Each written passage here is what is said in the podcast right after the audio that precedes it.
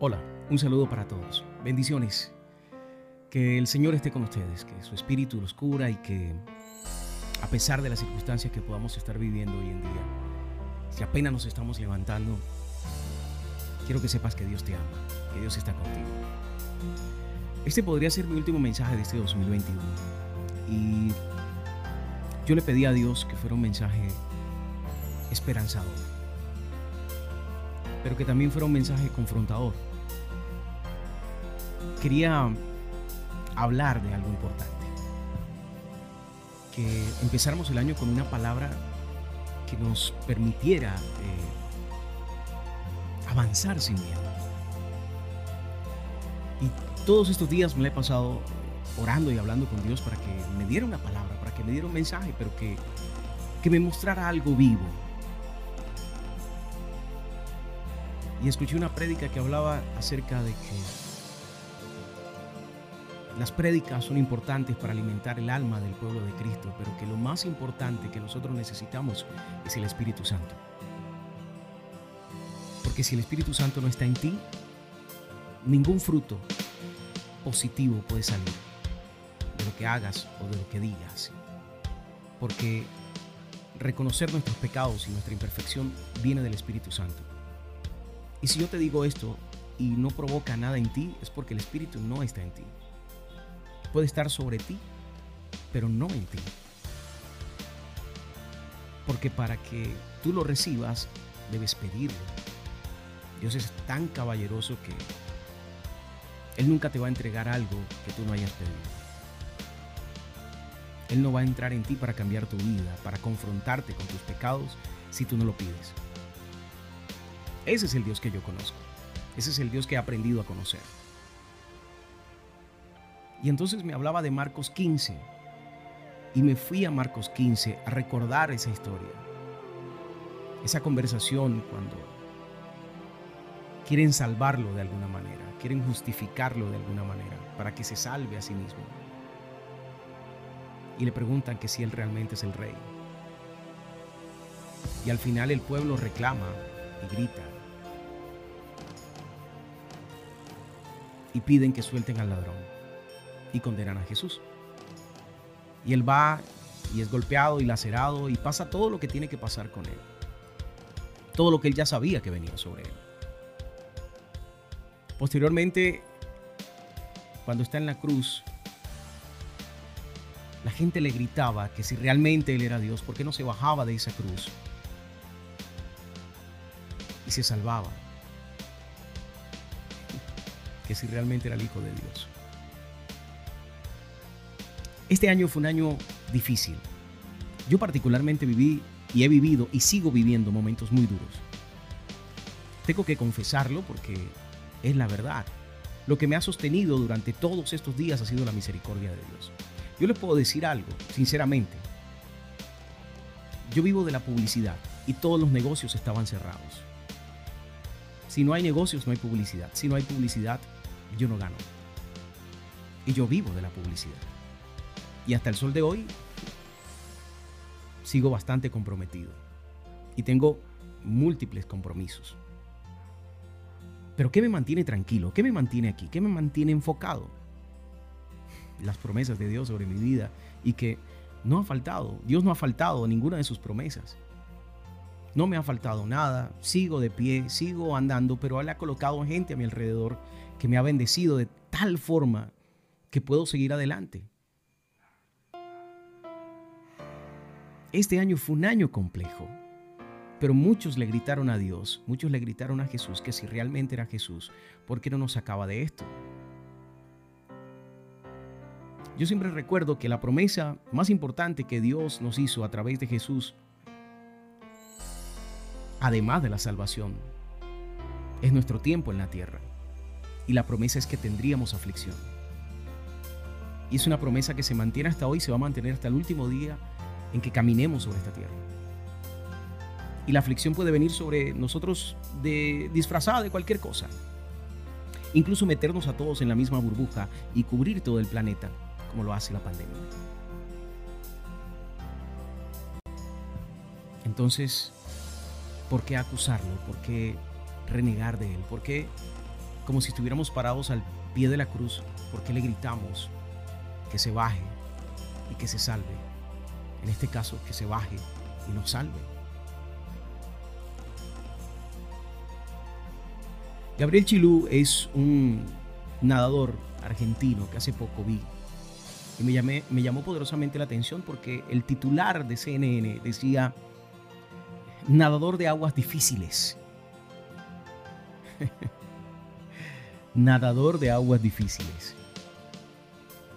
Conocemos a muchos campeones mundiales de natación que han sido famosos porque han logrado múltiples medallas en las Olimpiadas. Pero, ¿dónde nadan? En piscina.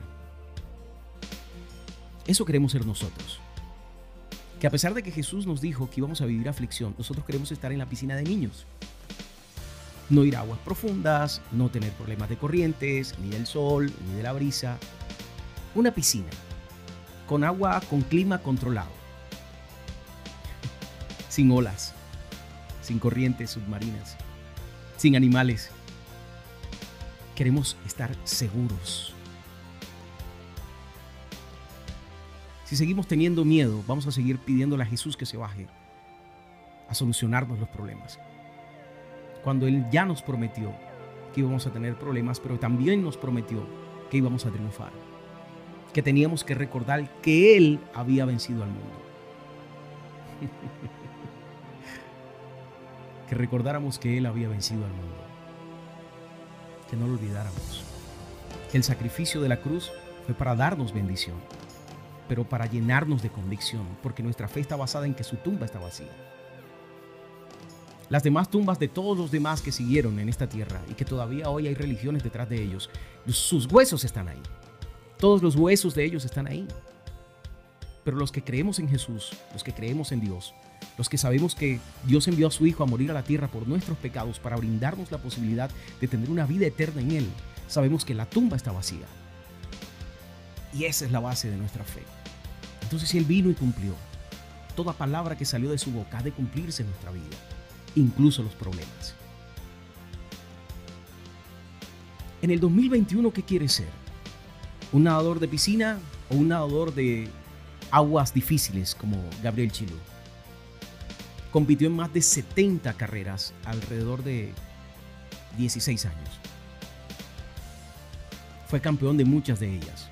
Incluso el mismo año ganó en aguas calientes y en aguas frías, todas en aguas abiertas, en ríos, en mares, donde hay olas, donde hay animales, donde hay corrientes. Pero ¿sabes qué le pasó a él? Se llenó de convicción de que podía hacerlo y su último premio fue en Australia, compitiendo con los más importantes del mundo. Cuando pensó que quería estar dentro de los 10, estaba tan preparado que logró ser primero. Eso es lo que quiere Dios para tu vida que todos estos problemas le saquen filo a tu espada. Solo el hierro con el hierro se afila. Si no tienes problemas, vas a seguir siendo un pusilánime lleno de miedo metido en una piscina, cuando podrías estar ganando títulos a mar abierto y convertirte en un experto. Y yo te digo algo, aprendiste mucho en este año. Aprendiste que nada puede detenerte si crees que nada puede frenar tus sueños si tú crees. Aprendiste que con Dios y confiando no faltó el pan en la mesa. Que a pesar de que tuviste dificultades, todavía estás vivo. Mucha gente se quedó en la pandemia. Y muchos dicen, no podemos dar gracias a Dios por los que murieron, pero tenemos que ser conscientes de algo. Todos lo vamos a hacer, todos vamos a morir, todos nos vamos a ir. La pregunta es cómo. Hoy escuché la lista de los músicos más importantes que se fueron este año por la pandemia. Y la mayoría eran personas por encima de los 70 años. Hubo muy pocos de 40 y pico, 50 y pico, pero la mayoría eran personas de 70 años para arriba. Y todos clásicos, guitarristas, compositores, que participaron en grupos de rock, en grandes conciertos, hicieron música para el cine y dejaron una huella sobre esta tierra. Entonces damos gracias a Dios por sus vidas porque dejaron algo positivo en esta tierra. Pero, ¿cómo quieres irte? ¿Sin hacer nada? ¿Sigues metido en la piscina de niños?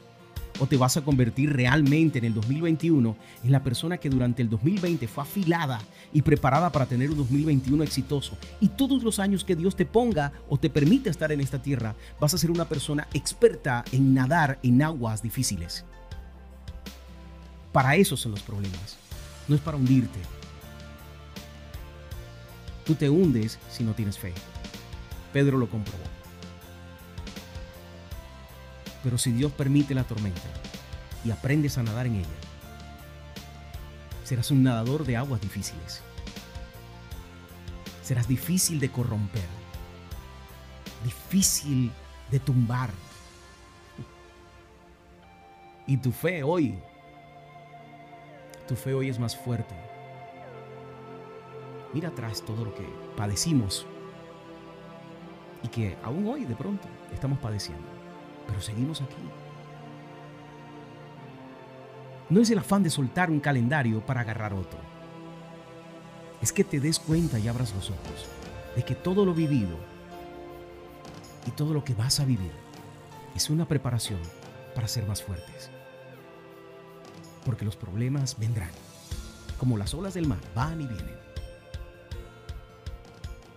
Pero ¿cómo te quieres ir de esta tierra? ¿Como alguien derrotado que siempre tuvo miedo? o como alguien que confió en la palabra de Dios cuando dices esfuérzate y sé valiente. La valentía no es falsa, falta de temor, no. La valentía no es ausencia del temor, no. Puedes tener miedo, pero el valiente con miedo lo hace. el valiente tiene miedo, pero sabe la recompensa y va y se lanza. Josué y Caleb. Los valientes de David,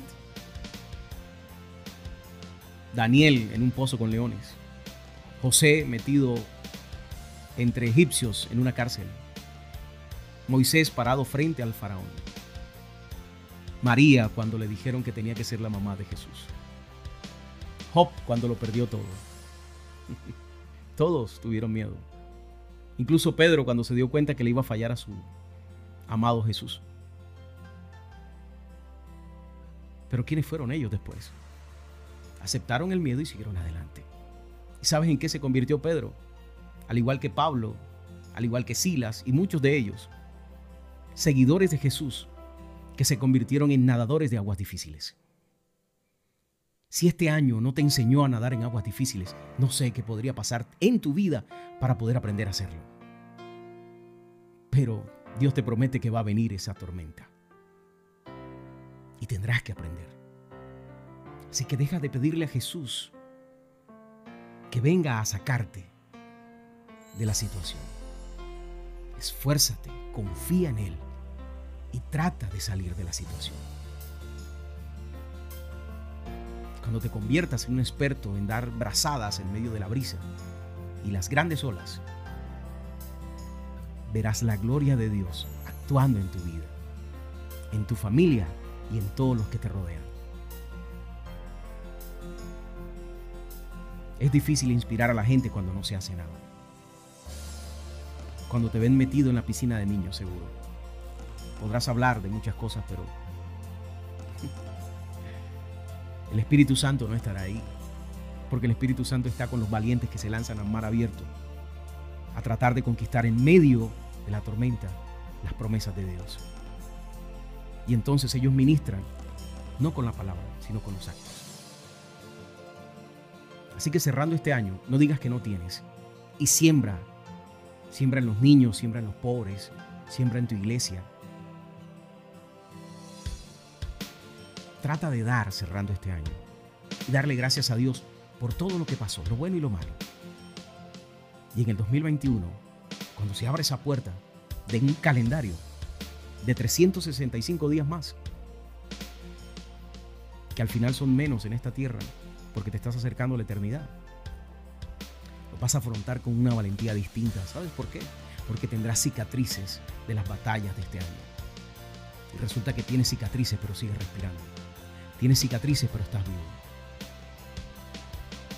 Y Dios cumplió su promesa de que estaría contigo. Y que iba a esforzarte Así que confía en el Señor. Bendigo tu vida y bendigo cada día de este año que viene, para ti y para los tuyos. Y que tus sueños sean revelados por Dios. Y que le escuche cada oración y seque cada lágrima que derramaste. Porque tu valentía, tu amor por los demás y tu fe en Dios te harán nadador de aguas difíciles. Yo soy Rey Tapias. Me dicen el Rey Latino.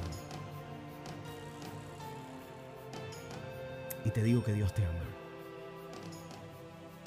Dios te ama profundamente. Sigue compartiendo este podcast. Y sigue llevando la palabra de Dios en tu corazón y modelándola a todos los tuyos. Que tus actos hablen del Dios grande que está contigo.